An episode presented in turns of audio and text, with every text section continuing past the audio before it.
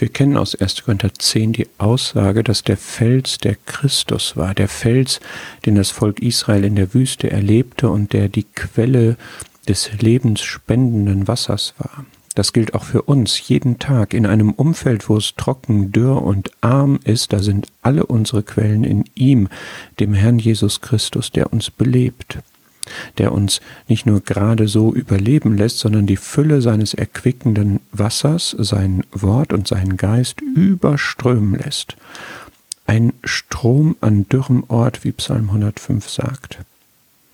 Nun fällt mir in Psalm 114 die Wortwahl auf, denn dort ist die Rede von einem Kieselfelsen, aus dem Wasser kommt.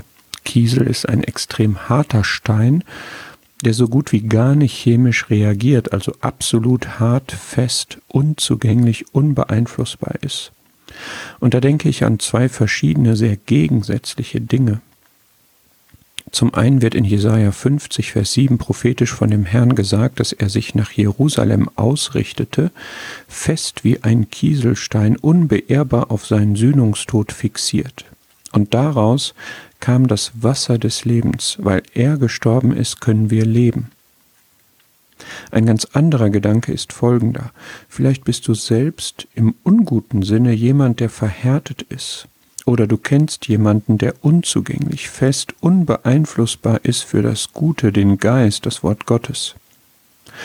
Ich erinnere mich an eine Situation, wo ich morgens diesen Vers gelesen und abends erlebt habe, wie ein Kieselfels im übertragenen Sinne weich wurde. Gottes Wort ist ein Hammer, der Felsen zerschlägt. Lass dich dadurch ermuntern zu glauben und zu vertrauen.